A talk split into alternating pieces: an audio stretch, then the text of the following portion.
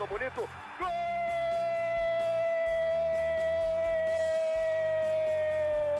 Uma grande jogada de Renato pela direita. Partiu Luan, dominou o lance, é bom, o lance é bom, o lance é bom, o lance é bom. Olha o gol, olha o gol, olha o gol. Golaço do Grêmio. Para Everton, chegou, fez a finta, outra boa jogada, cruzamento. Olha a chance, olha o gol, olha o gol, olha o gol, olha o gol, olha o gol. Gol do Grêmio!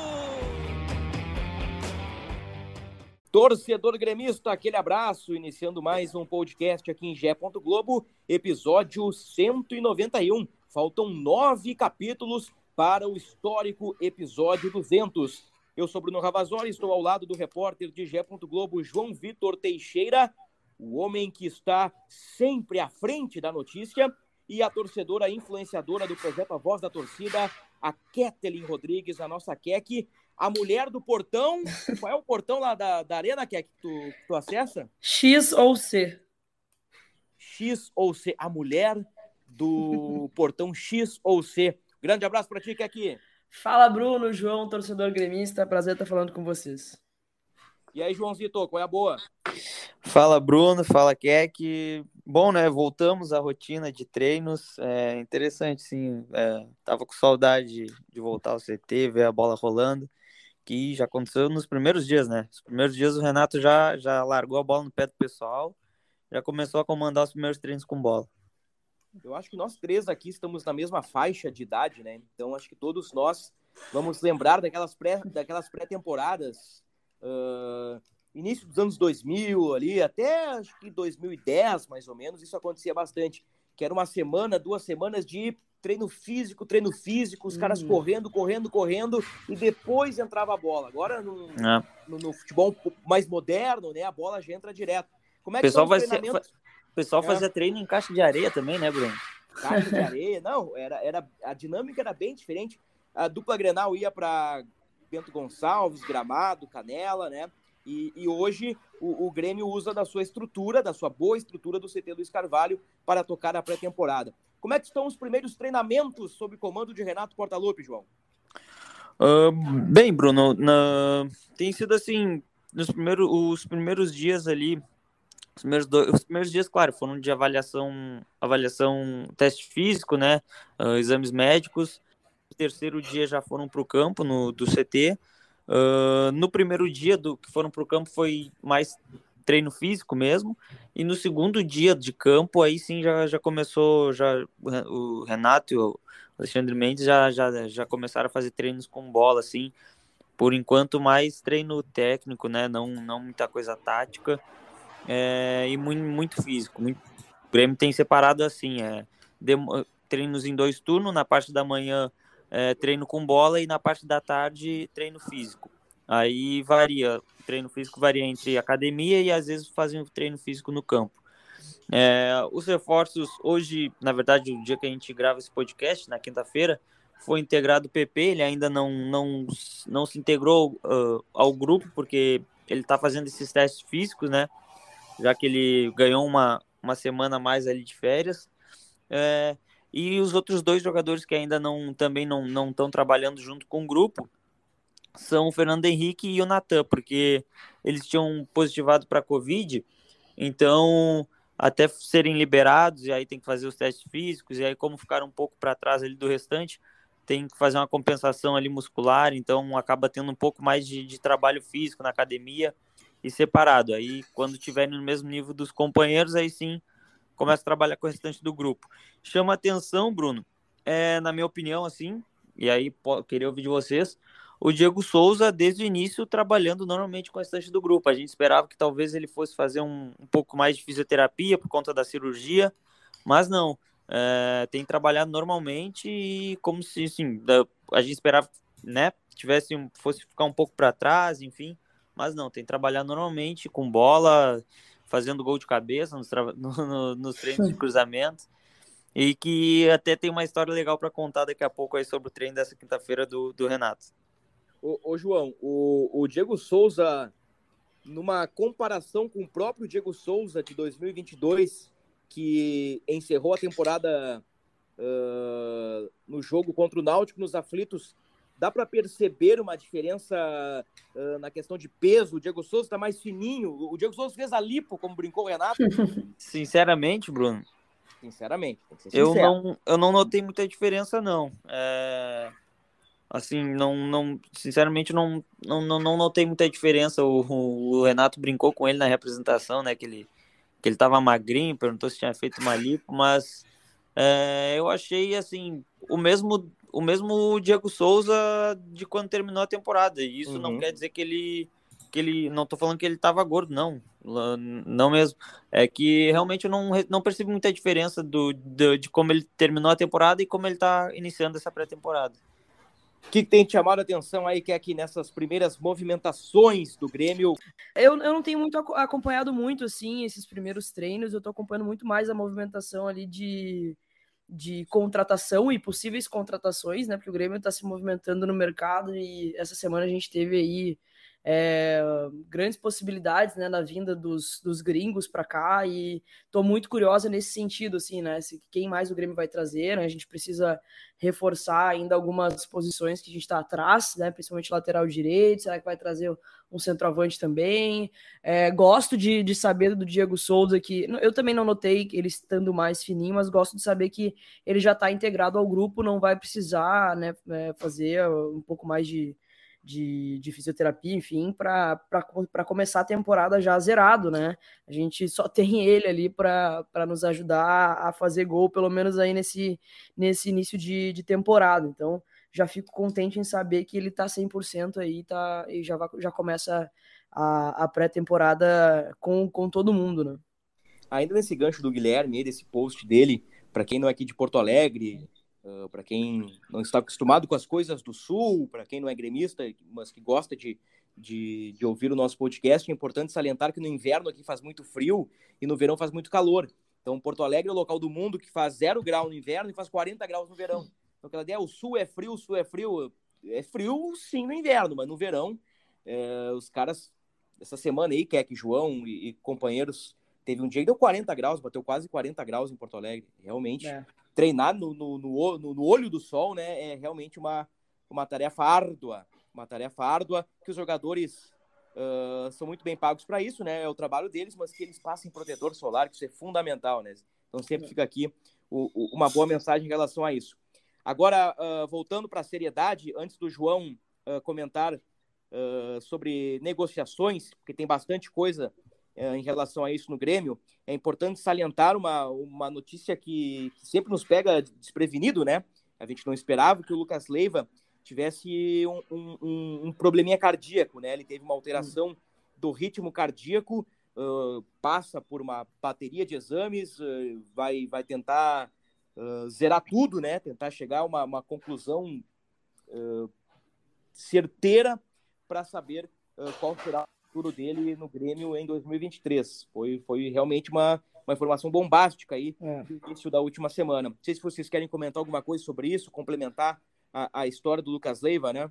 É, com, com o coração não se brinca, né, Bruno? Eu fiquei bem em choque, assim, quando eu li a, a, a nota que o Grêmio divulgou e fiquei bem, bem, preocupado, assim, será que ele vai conseguir dar andamento à, à, à, carreira, né? Será que ele vai conseguir ainda jogar bola? Porque com o coração a gente sabe que é sempre um pouco mais complicado, né? Mas fico aí na torcida para que o Lucas consiga, né, e, fazer um tratamento direitinho e continue aí na, nos ajudando nessa temporada.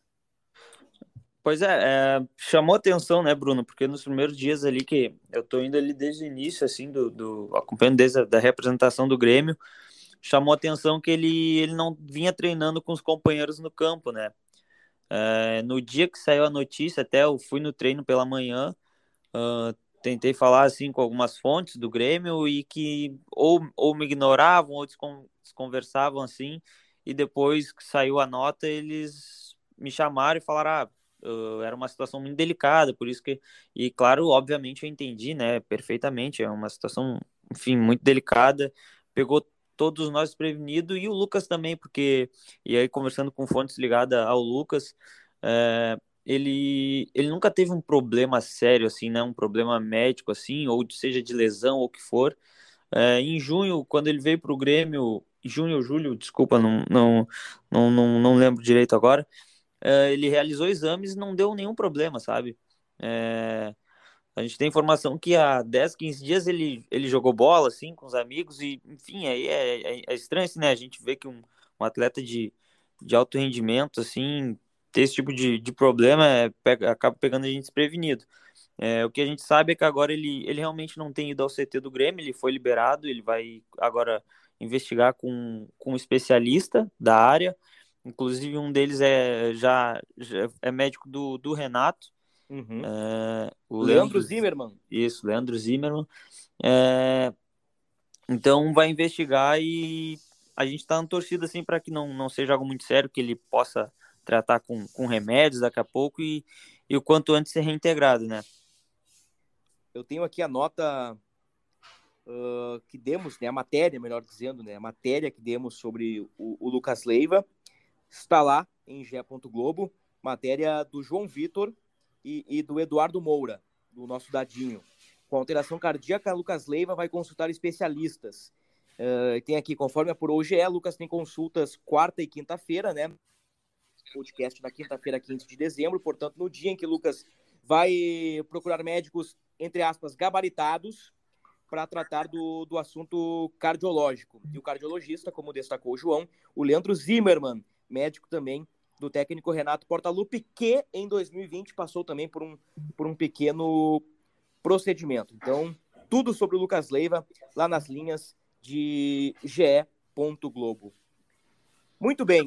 Antes das negociações, estou fazendo um mistério aqui nas negociações, danado, mas o que é que tivemos também nesta semana uma, uma outra informação que, tipo assim, cara, como assim? O Jean-Pierre parou de jogar, Keck?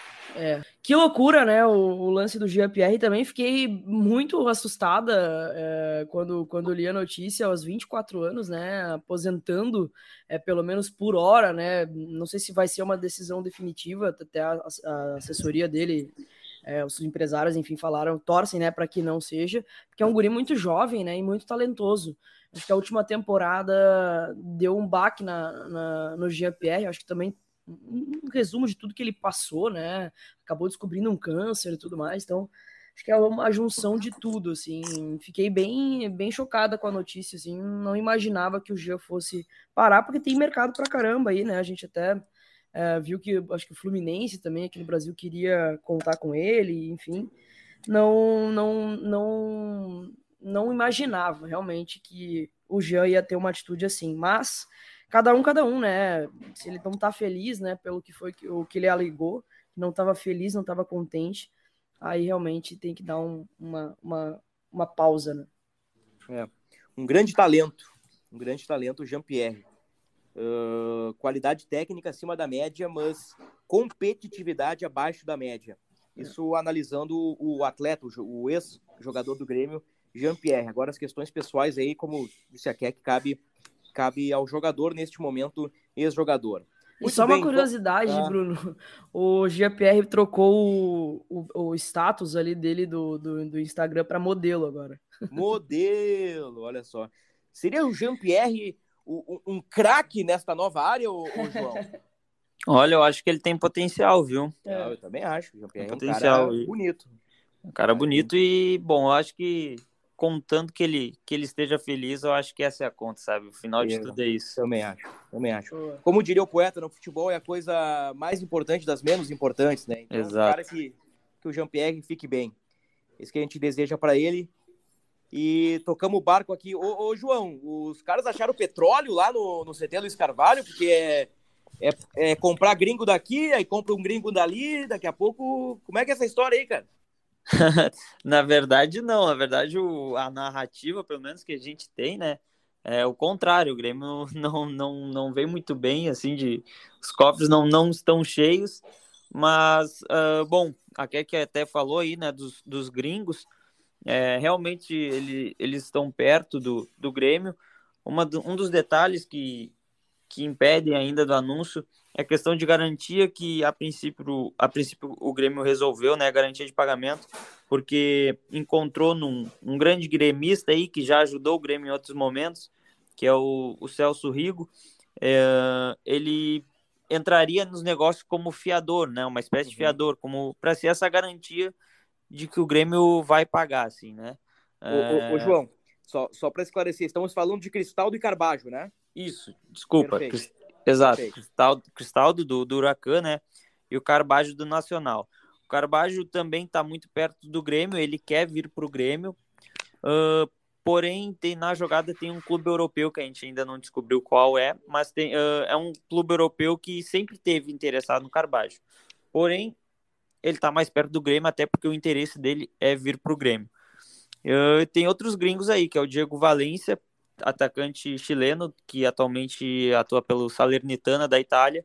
É, o Grêmio tem analisado, tem interesse nesse jogador e vem estudando para fazer uma oficializar uma proposta que ainda não não fez, né? ainda não oficializou de vez a, proposta, uh, mas é um nome analisado aí pro, no, no, mercado e que pode, enfim, pode pode podemos ter novidades a respeito desse desse jogador nos próximos dias. Eu, eu não quero e hoje não mesmo, Keck. Hoje eu, eu não quero saber de ranço nesse podcast, mas eu, eu fico pensando Seria arriscado demais contratar, e aí vai um voto de confiança para o setor de inteligência do Grêmio, né? E para os dirigentes que analisam os jogadores. Mas não é um risco contratar três jogadores estrangeiros que a gente tem pouco conhecimento, como Cristal, do Carvalho e Diego Valência, tendo em vista o histórico de outra gestão, é verdade, de Pinares, Campas, entre outros? Ah, olhando por, por esse ângulo, acho que sim, né? Pelo, pelos as contratações recentes dos gringos aqui que acabaram não dando muito certo. Mas eu vou eu vou na linha do Vidiaçante, por exemplo, que deu foi bem, né? Ao, ao, contrário do Campas, que eu esperava muito, muito mesmo, mas acabou não vingando. Eu te confesso que eu não sou profunda conhecedora de nenhum desses jogadores que o Grêmio está trazendo, mas um é foi, foi o melhor jogador do, do campeonato uruguai, né? Uruguaio no ano passado, então já mostra uma, uma certa credencial e eu tô indo muito pela, pela opinião é, da imprensa mesmo, assim, da galera que tá. É, que fala que, é uma, que são boas contratações e tudo mais. E o Valência também, é, eu já vi boas referências sobre ele também, né? Então, eu vou te dizer que eu tô otimista, tá? Tô otimista, vou, vou confiar aí na, na nessas contratações e de quem avaliou essas contratações porque o Grêmio precisa muito se reforçar para essa temporada, porque é, agora o nível é de Série A, então o Grêmio precisa estar forte. Vou dar esse voto de confiança aí, Bruno. É, o, só completando, o Valência, ele, ele tem, uh, e inclusive na avaliação do Grêmio, ele poderia atuar não só como centroavante, mas também como um atacante de lado ali, né?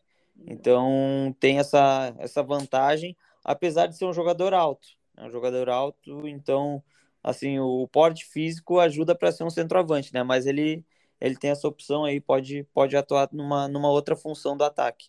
Uhum. O Grêmio até agora contratou o PP, que foi apresentado nesta quinta, o Reinaldo, que também já foi apresentado, o homem dos gols bonitos, o Galdino, e também o zagueiro Bruno Uvini. Tem aí pela frente o Cristaldo, o Carbajo, o Diego Valência e também um lateral direito. Essa é a posição escassa no momento, né, pessoal? É. é. Não tem ninguém, né?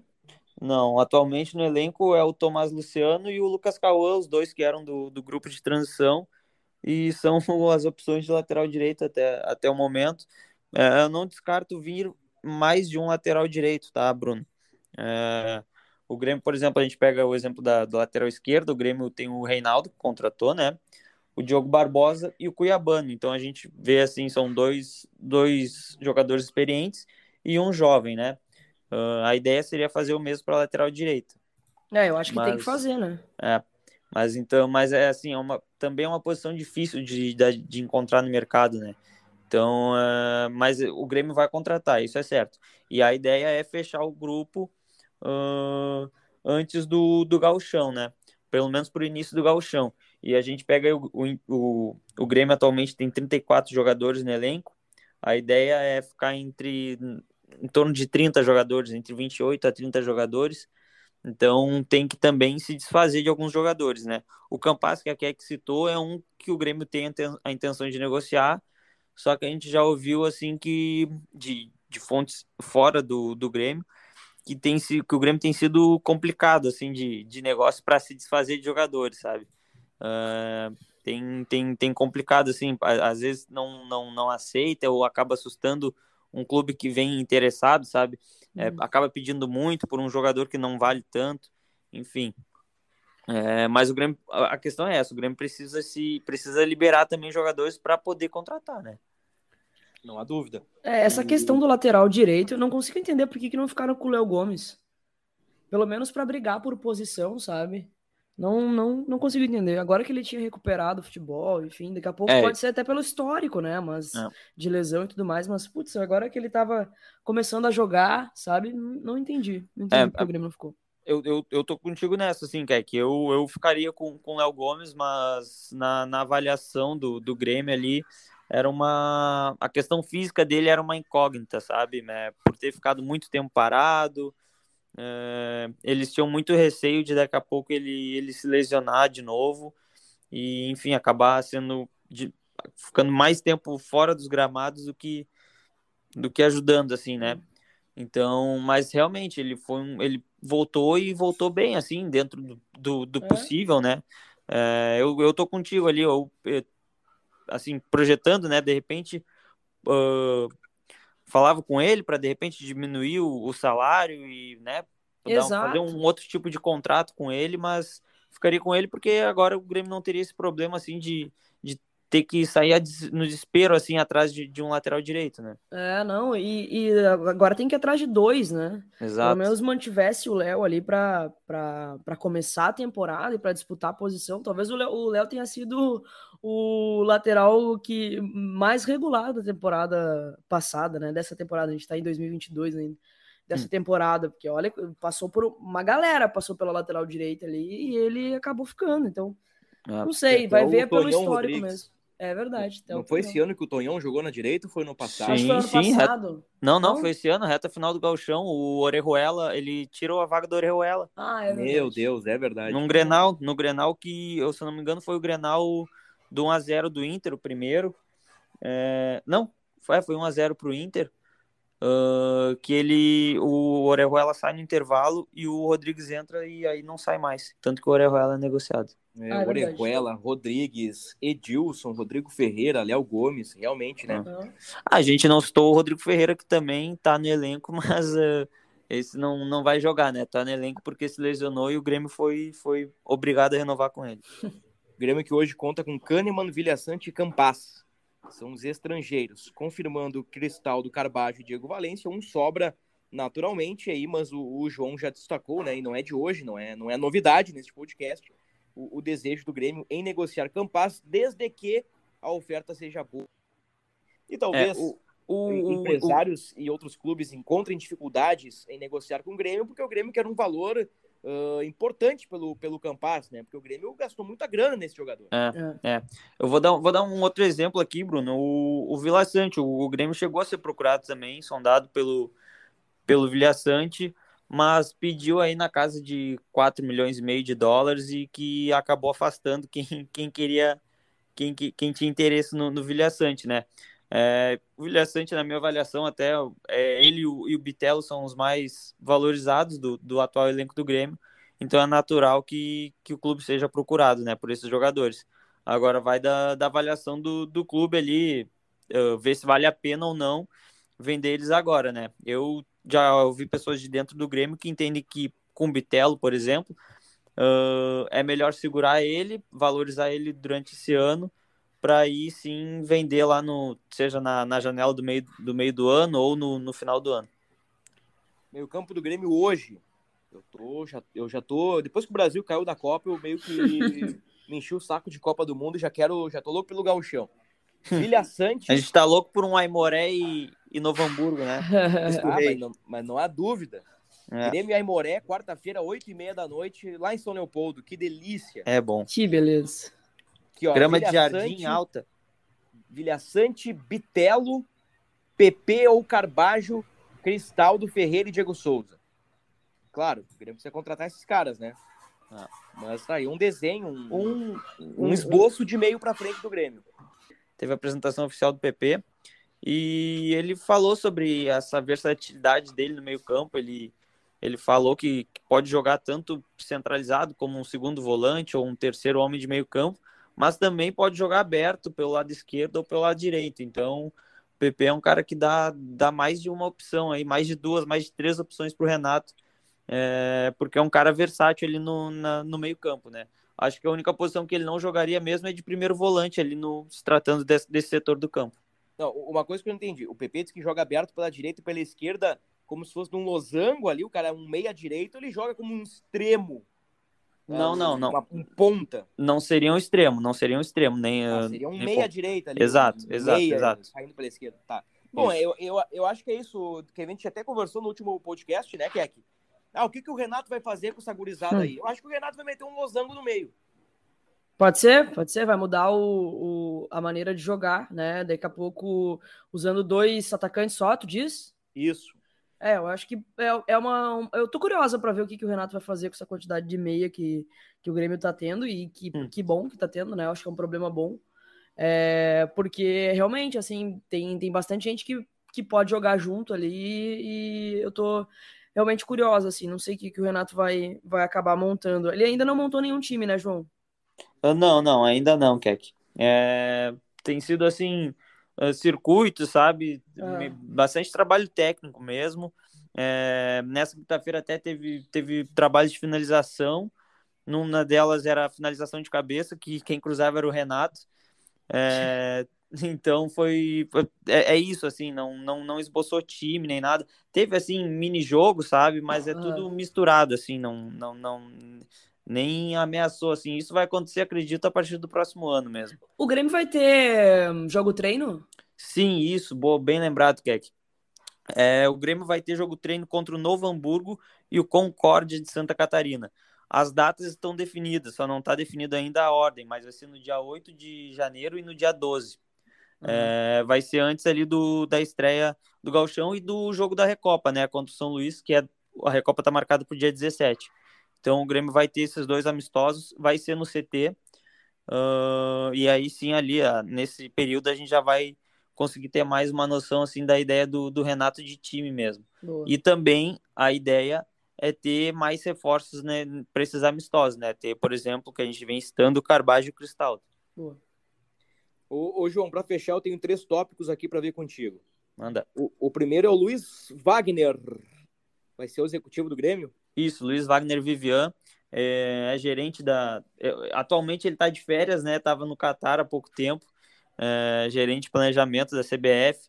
Já trabalhou no Grêmio, na verdade ele começou no Grêmio, né? Como supervisor de logística lá em 2010. Aí, 2010, 2012 ele foi supervisor de logística e de 2012 a 2013 ele foi supervisor de futebol. É, ele é um nome, ele já trabalhou tanto com o Renato quanto com o Alberto Guerra, né? Lá em 2010. E o Guerra gosta muito dele, assim, os dois se dão muito bem. A ideia dele era trazer como um, dirige... um gerente de futebol e o Ro- Rodrigo Caetano como executivo. Bom, a gente já, já sabe, né? Rodrigo Caetano não vem para o Grêmio. É, o Grêmio o- viu um, um mercado de executivo muito escasso ah, e negociou com o Vivian e ele provavelmente assim está bem perto de, do anúncio, digamos assim, ah, do Vivian assumir como diretor executivo do Grêmio. E aí, dentro disso, ah, vai rolar outras movimentações dentro do, do departamento de futebol do Grêmio. Por exemplo, Marcelo Rudolph, ele é supervisor de futebol do Grêmio atualmente e também tem muito prestígio do Guerra, então é possível que ele seja promovido a gerente de futebol. Tá? Então é mais ou menos esse o desenho. Mas isso ainda vai ser definido junto com o executivo, que deve ser o Luiz Wagner Vivian. Boa, João. Agora eu quero duas historinhas tuas, João. Ih, Duas historinhas. Que história é essa de apartamento vermelho, porta vermelha, carpete vermelho que, o- que o PP rejeitou? Exatamente, o PP, recém-contratado pelo Grêmio, contrato até 2025, precisava arranjar um lugar para morar, né? E um dos apartamentos, ele comentou isso durante a entrevista coletiva de apresentação, contou essa história aí que um dos apartamentos que ele viu tinha a porta vermelha e muitos detalhes em vermelho. Eh, perguntou para alguns amigos, sim, para funcionários do Grêmio e de- decidiu, bom, não é, não é muito muito muito legal assim, sendo jogador do Grêmio, morar numa casa cheia de detalhes em vermelho. Então, acabou pegando outro apartamento e dispensou esse. Ótimo, pegou o espírito. É assim que, é assim que a gente gosta. Já entendeu, né? Já entendeu. O que, que tem de vermelho na tua casa aí, Keck? Olha, O tomate só? é um refrigerante, sabe? Aquele vermelhinho. Sim, sim, sim. É, tem refrigerante. E vou te dizer que até a minha árvore de Natal só tem bolinha azul. Ó, que maravilha.